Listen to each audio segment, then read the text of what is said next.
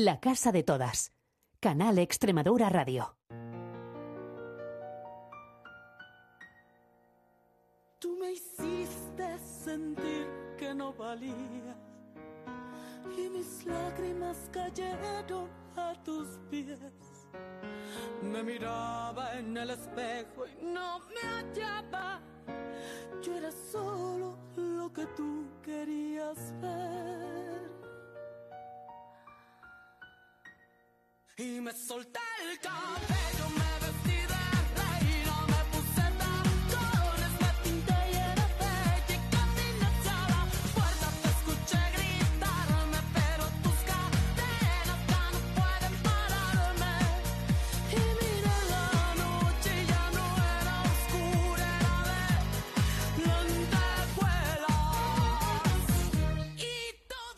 Buenas noches, ¿qué tal? ¿Cómo están? Bienvenidos a la casa de todas. Qué potentes hemos comenzado hoy, igual piensan ustedes. Bienvenidos, bienvenidas una semana más y bienvenido hoy especialmente a una de las dos invitadas que además de Bea Retamar nos acompañan en la casa de hoy. Lunes noche, comenzando una semana más en Canal Extremadura Radio hablando de diversidad LGBTI. Y lo hacemos con la música de Gloria Trevi y este potente himno porque para nuestra protagonista de ahora, María Vélez, es importante en su propia vida, en su propia vida personal. María Vélez, buenas noches y bienvenida a Canal Extremadura Radio. Hola, hola. ¿Qué tal? ¿Me escuchan? Sí, Eh, perfectamente. un gusto saludarles. Un gusto para saludarles nosotros. a todas. Un gusto para Eh, nosotros, María. Bienvenida a la- gracias, a, la gracias. casa. A ver, em, para que los oyentes lo sepan, tú eres colombiana y allí en Colombia trabajas y eres activista LGBT y coordinas Caribe Afirmativo, una de las ONGs más importantes y potentes de- del Caribe y de Colombia y de Latinoamérica en los últimos años, que acaba de cumplir hace poquito sus 10 años, si no me equivoco, pero con una trayectoria importantísima a sus espaldas. Y ahora estás por España, estás en concreto en Extremadura, compartiendo tu activismo y tu vivencia. ¿Por qué? ¿Por qué andas por aquí con nosotros? Ok, sí, José María, bueno, te cuento, pues sí, yo soy María del Rosario Vélez, soy trabajadora social y trabajo en la Corporación Caribe Afirmativo. Cumplimos hace exactamente una semana 14 años Vaya, vaya. de incidencia y de reivindicación de derechos de la población LGBT en todo el territorio nacional en Colombia. Y bueno, estoy aquí en España porque nosotras ya llevamos como cuatro años trabajando con Fundación Triángulo, todo un asunto de reivindicación, reconocimiento de derechos de mujeres LGBT, de población migrante LGBT, y particularmente estamos aquí en Extremadura compartiendo toda esa experiencia de trabajo en cooperación internacional, cómo se aborda este asunto de los discursos de odio, cómo se dan tanto en nuestros pues en nuestros territorios latinoamericanos como aquí pues en España y también conversando sobre diversidad, sobre experiencias de vida de personas LGBT en Latinoamérica. Es un proyecto súper bonito que lleva por nombre Ponte en mis zapatos. Está apoyado por la Agencia Extremeña de Cooperación Internacional y bueno, ha sido una experiencia maravillosa. Claro, por eso es importante el poner un poco en claro por qué estás con nosotros, ¿no? Porque efectivamente eh, el trabajo de Caribe Afirmativo y Triángulo Extremadura de muchos años ahora aterriza en este proyecto que queremos comentar esta noche, porque aquí hablamos de las cuestiones de diversidad LGBTI que pasan en Extremadura. Y, dices- y luego los oyentes se preguntan que por qué Colombia. Bueno, pues porque Colombia tiene una trayectoria importante y vínculo importante en el trabajo LGBT que se hace en Extremadura de mano de Triángulo y la Agencia Extremeña de Cooperación al Desarrollo. Pero por una cuestión ya mm, curiosidad puramente, ¿por qué es importante en tu vida esta canción con la que arrancábamos de Gloria Trevi? Cuando hacemos como un recorrido quizás histórico Sí. de cómo ha sido ese salir del closet, apropiarse del espacio público, encontrar espacios amigables y seguros, las personas LGBT siempre suelen pedir eh, música de artistas pues latinoamericanos, a veces de Estados Unidos, pero esta particularmente es como un empoderar, es un abrir, es un ser libres. Entonces realmente es una canción que me recuerda pues un poco el proceso comunitario que llevamos eh, en Cartagena. ¿Crees que por lo que vas conociendo de España o lo que has conocido, puede haber diferencias significativas en lo que significa ser persona LGBT, en este caso mujer eh, LGBT, eh, o eh, en, en Colombia o en Extremadura, en España? Yo creo que existe un machismo naturalizado, independientemente del territorio en el que nos encontremos, que pues se reproduce a partir de prejuicios. Creo que el trabajo que han hecho organizaciones sociales en, en Europa pues es grande, ha sido como un trabajo interesante. Creo que el que también hacemos en Latinoamérica también pues implica unos asuntos inmensamente de reconocimiento. Sin embargo, creo que por las dinámicas territoriales, por el conflicto armado, por la migración venezolana, por eh, la imbricación de categorías como el racismo, el clasismo, creo que el trabajo, particularmente en Colombia, hay que seguir pues fortaleciéndolo, abonando esfuerzos, reconociendo pues la importancia de lo que se ha logrado, pero aún así es importante continuar como dándoles, poniendo el pecho. Y en esa idea de ponerte en los zapatos en- que se invita desde el proyecto, ¿qué es lo que compartís en los talleres educativos o en las actividades que desarrolláis?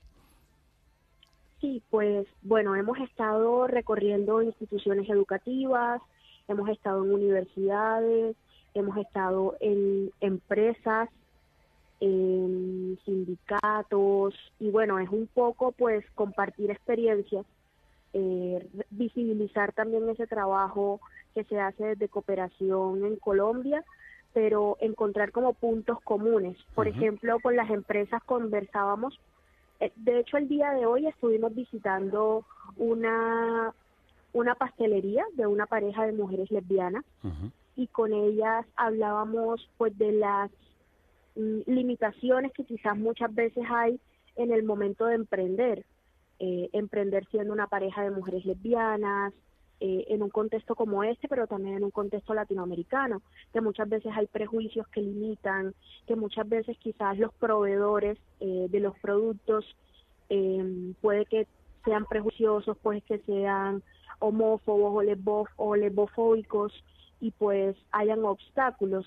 Sin Mm. embargo, pues puede que en el ejercicio que ella contaba, en el ejemplo que ella contaba, no habían tantos, pero sí encontramos como puntos comunes para continuar fortaleciendo ese trabajo que hacemos desde Latinoamérica, tomando como punto de referencia sus experiencias, pero también visibilizando estas otras. Al igual que hemos hablado, por ejemplo, con estudiantes universitarios, estuvimos en una en una clase de maestría de educación y con ellos pues hablábamos también de cómo es esa experiencia eh, educando, cómo es esa experiencia formando, pero haciendo un proceso de educación libre de prejuicios, libre de discriminación, que se convierte en un espacio amigable y seguro eh, para chicos y chicas LGBT. Entonces, eso lo hicimos también desde la posibilidad en la que yo pude compartir mi relato eh, al haber sido estudiante de una institución educativa cuando era joven, cuando era niña, pero también cuando estuve en la universidad. Entonces, ha sido profundamente interesante y valioso como todo este trabajo, todo este intercambio. eh, y han habido pues distintas preguntas sobre la gente. La gente tiene muchas dudas de cómo es el contexto latinoamericano frente a estos temas y eso habla pues muy bien de ese interés por conocer, pero también por en algunos casos querer trabajar. Y em, por si no lo sabe la audiencia, bueno, en general Colombia es un país que cuenta con dos realidades muy distintas y es la capital, Bogotá o el resto del país, ¿no? Tú vives en el norte, en, en el Caribe colombiano, creo, ¿no? Y desde ahí creo que desarrollas tu trabajo y tu activismo. Eh, ¿Qué cuestiones significativamente destacarías distintas en lo que significa ser eh, mujer, lesbiana o bisexual en, en la zona donde tú vives o en zonas más eh, humildes o rurales de, de Colombia con respecto a lo que significa vivirlo en la ciudad? Porque por lo que yo he conocido Bogotá sí es una ciudad bastante abierta y bastante libre, ¿no? Claro, yo creo que pues hay asuntos relacionados como con una mm, quizás invisibilización o desinterés institucional por eh, apoyar quizás proyectos en, en el norte del país, en el Caribe colombiano, sucede también en el Pacífico colombiano. Creo que eso se ve reflejado un poco en cómo son las dinámicas mismas frente al acceso a educación, frente al acceso a un trabajo digno, frente al acceso incluso a la salud eh, de la población en general, pero cuando se es una persona LGBT pues se exacerba mucho más esto. Creo que sumado a ello pues la, la situación social pues lleva a las personas a tomar decisiones alrededor de un empleo informal que muchas veces lleva a ocultar la orientación sexual o la identidad de género, Ujú. poder acceder a la educación superior es profundamente difícil para las personas LGBT. Eh, sumado a ello, pues Cartagena es un territorio pues turístico que muchas veces pues las dinámicas de trata de personas, de captación de, tra- de captación de personas alrededor de la trata de personas, eh, pues son amplias y eso pues coloca en riesgo a la población LGBT. Entonces son como un conjunto de situaciones que realmente configuran una realidad compleja de la que pues las organizaciones sociales y nosotras desde Caribe Afirmativo pues trabajamos día a día por la construcción de entornos distintos de realidades que permitan la construcción de medios de vida, eh, de acceso a derechos, de acceso incluso a salud mental. Nosotras brindamos acompañamiento psicosocial totalmente gratuito porque entendemos la importancia de cómo todos estos escenarios dentro de la vida de las personas LGBT. Bueno, mucha suerte y mucho ánimo en todos esos empeños y que disfrutes mucho cada día que estés aquí en Extremadura compartiendo tu experiencia como activista LGBT en Colombia y Latinoamérica, María. Muchas gracias, de verdad, y suelta mucho por aquí. Creo que está contigo y te acompaña en todo este proceso Beatriz Retamar, que es eh, técnica de educación para la ciudadanía de Triángulo Extremadura. Bea, ¿qué tal? Buenas noches. Hola, buenas, José, ¿qué tal? Bueno, nada, hablando de este proyecto precioso de Ponte en mis zapatos, eh, en el que una de las protagonistas por ahora, yo creo que no va a ser la única, es María, que nos cuenta sus realidades de Colombia. Eh, enhorabuena por el proyecto, este trabajo de Triángulo Extremadura con la Agencia Extremeña de Cooperación. Eh, ¿qué, qué otras cuestiones sobre el proyecto nos podrías compartir? Bueno, pues como bien has dicho, es un proyecto que estamos desarrollando con la Agencia Extremeña de Cooperación Internacional en Desarrollo.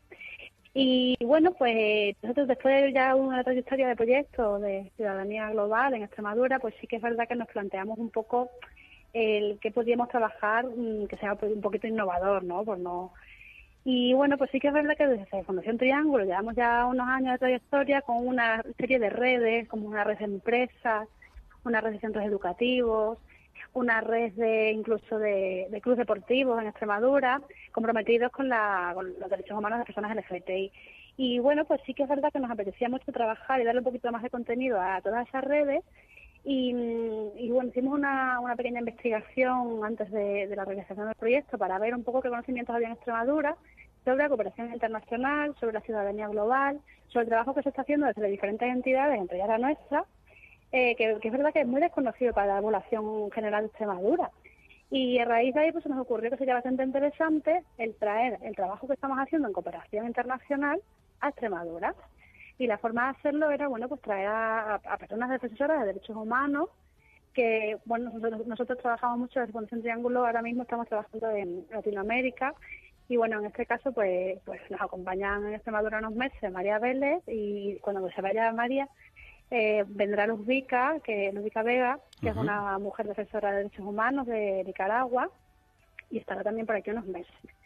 En esos meses, como te comentaba al principio, sí que queríamos trabajar algo un poquito innovador y por eso hemos, hemos empezado a trabajar con grupos de población que normalmente no son como los grupos objetivos de, del trabajo en este tipo de proyectos, como son, por ejemplo, grupos de crianza, uh -huh. empresas, que es verdad que es un poquito más difícil a veces acceder por horarios, porque pero nosotros, por ejemplo, ahora mismo con las empresas estamos trabajando en su horario laboral, entonces vamos allí, nos hacen un huequito mm. y es, es, un poco más complicado, pero pero la verdad es que es bastante enriquecedor y está funcionando bastante bien.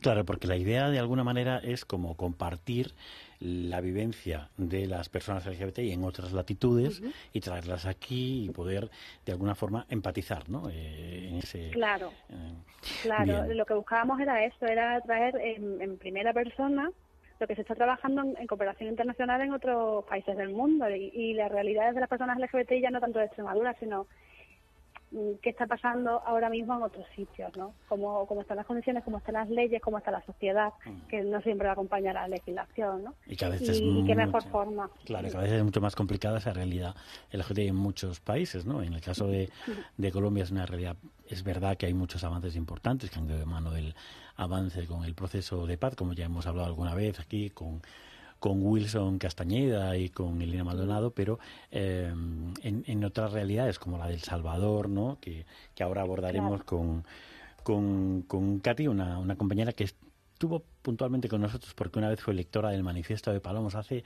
creo que dos años, creo, pero bueno, Sí. Katy Guzmán que ahora hablaremos con ella y, y, y Miluska que es una activista trans impresionante y con la que espero que cuando venga podamos podamos hablar. ¿Cuál es tu, tu, tu feedback, por ejemplo, por ahora, eh, Bea, de lo que va resultando de este proyecto, que es bastante innovador, porque efectivamente es nuevo lo de traer activistas para acá, pero bueno, no tanto, se ha hecho otras veces, pero lo de interactuar con espacios distintos, más allá de los espacios educativos y de las propias ONGs, como nos decías, sí que es un poco diferente, ¿no? Eh, ¿Cuál es el- el- el- lo que tú vas recibiendo de la gente? ¿Cómo recibe las personas cuando escuchan, los extremeños, las extremeñas, cuando escuchan la realidad de, de María o de Katy o de otras personas? Sí. Pues la verdad es que está yendo muy bien. O sea, nos estamos, bastante contentas con la experiencia. Eh, sobre todo, bueno, pues es verdad que el trabajo, por ejemplo, con grupos de empresas, que, que no habíamos hecho un trabajo de este tipo anteriormente, de, de poder compartir, ¿no? Por ejemplo, esta mañana lo decía antes a Mar- María, ¿no? Que hemos estado en, en una empresa de dos chicas lesbianas, que, bueno, son pareja, y han- hemos, ha sido muy bonito porque hemos estado compartiendo un poco las dificultades que se tienen aquí todavía a día de hoy, ¿no? Para, para, para poder eh, pues, montar una empresa, para el día a día, para, bueno, pues nos contaban ellas un poco, bueno, que, que su trabajo al final, su centro de trabajo se ha convertido en un espacio seguro dentro de su municipio. Y, y el poder compartir eso con lo que se está trabajando en Colombia, con lo que supone para Mario un espacio seguro, ¿no? Ese concepto que, que lo vemos tan, tan igual, pero no lo es en todos los sitios. Mm. La verdad es que muy bien. Y luego también una parte muy importante del proyecto es que hemos generado, bueno, creado un perfil de Instagram, que es una parte del proyecto bastante importante porque todo lo que estamos eh, realizando se está subiendo allí poquito a poco. Entonces es verdad que a través de, de las redes sociales sí que también estamos recibiendo un feedback bastante interesante, que desde el primer momento hemos tenido bastantes seguidores y lo, digamos, mm, sí que nos dan bastante feedback a través de ahí, a través de los me gusta, a través de comentarios.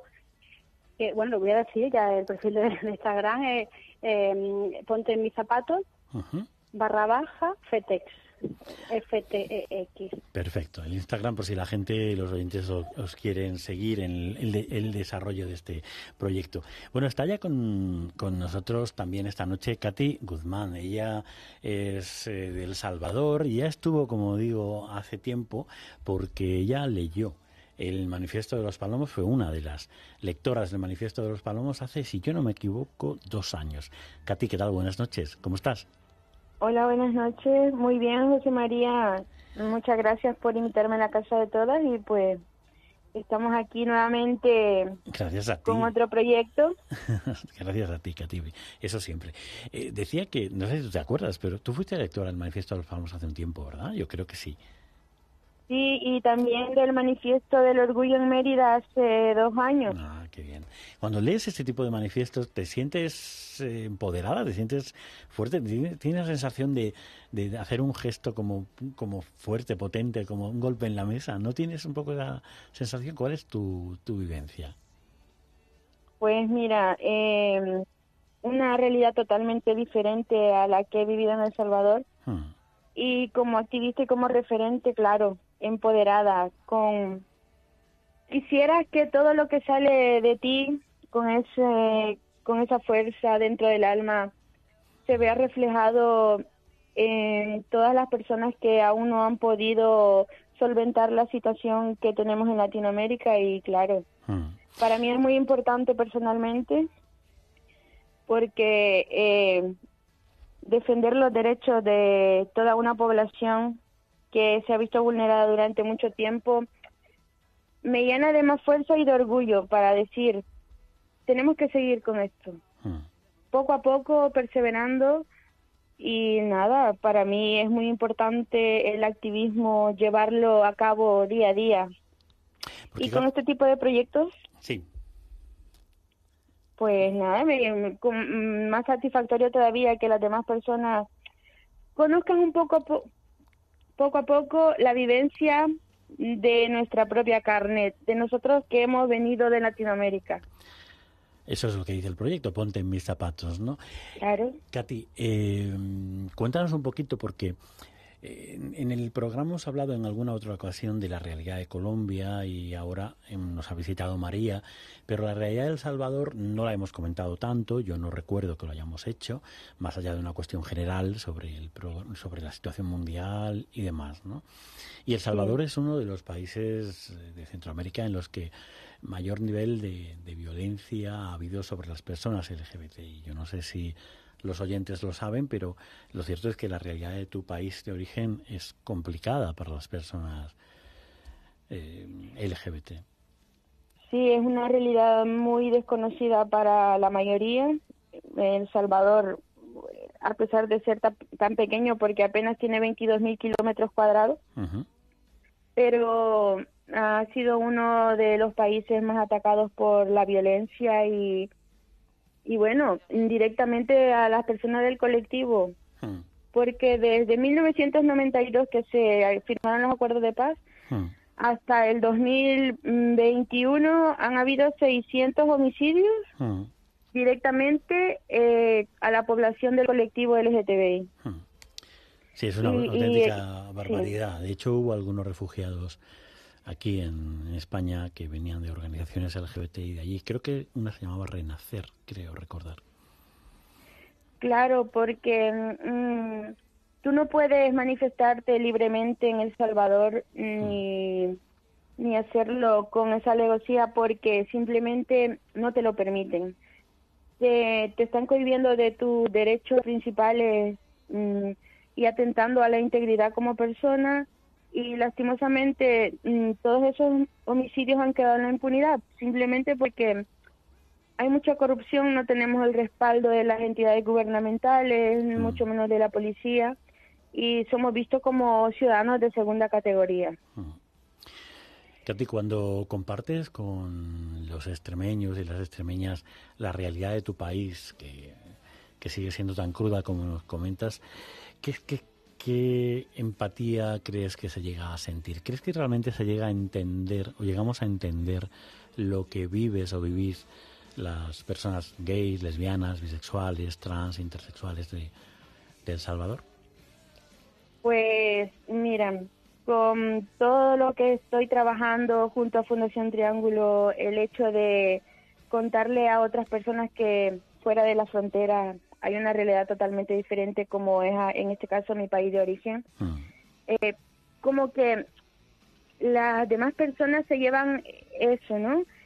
Esa, ese sabor agridulce, pero a la vez se ponen en tus zapatos porque mm, tú no puedes juzgar a una persona solo por el simple hecho que viene. Siempre detrás de cada persona hay una historia. mm, Hay algo muchas veces desgarrador, algunos más que otros, pero estamos llevando ese mensaje, ¿no? mm. Eh, hay una situación muy difícil y nosotros de alguna u otra manera queremos ayudar para que todas las personas que se han quedado ahí mm, de alguna u otra manera tengan una esperanza, porque yo sé que no es tan fácil desplazarse o tener los recursos incluso para poder pagarte un vuelo eh, y, y tratar de tener una vida diferente, porque lastimosamente en El Salvador nos han cohibido de toda esa libertad simplemente por el hecho de querer eh, ser quien eres. Mm.